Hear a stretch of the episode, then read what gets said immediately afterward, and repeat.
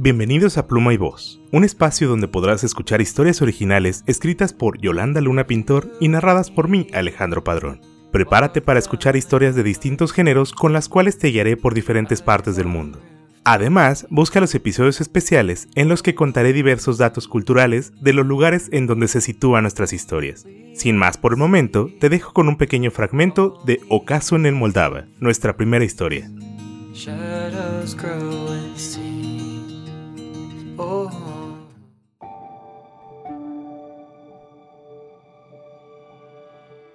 El sonido se vuelve más y más fuerte y el carruaje empieza a materializarse entre la bruma.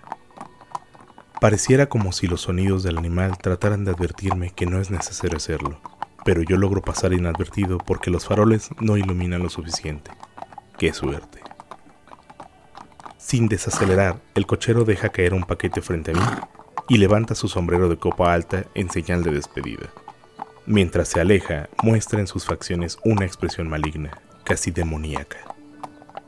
La sorpresa me desequilibra, más aún porque el destello de sus ojos me da uno de esos terrores que no puedes describir con palabras. Entonces, bajo esa tenue luz, trato de descifrar la ola de misterio que lo acompaña. Su silueta ondea un abrigo negro que lo ayuda a camuflarse entre la noche hasta que desaparece.